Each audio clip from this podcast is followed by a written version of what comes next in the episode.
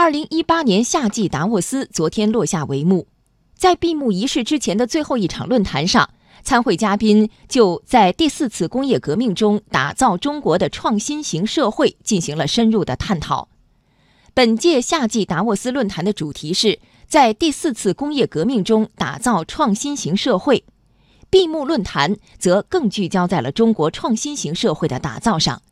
来听央广记者夏青、王志勇、夏振宇的报道。随着技术的推进，人们越来越深刻地感受到第四次工业改革给整个社会衣食住行生活方式带来的影响。在昨天举行的最后一场论坛上，迅雷集团首席执行官陈雷表示，第四次工业革命之下，新的产业和新的机会不断的涌现。中国打造创新型社会，最重要的是教育，让城镇人口受到更好的教育。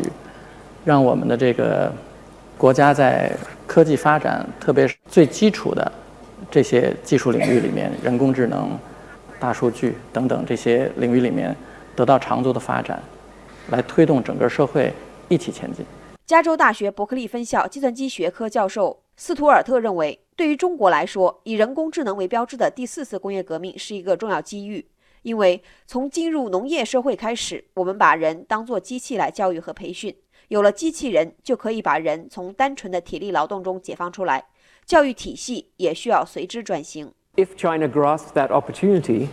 如果中国抓住了这个机会，改变自己的教育体系，可能会在未来取得成功。到时候，人不用被当作机器人来使用。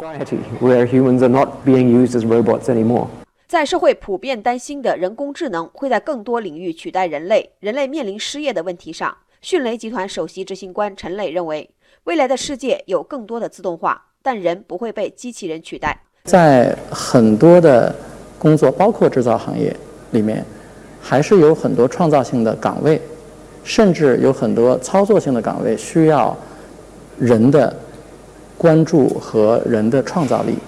才能够做得更好。我相信，不会说未来在农业、工业各个行业。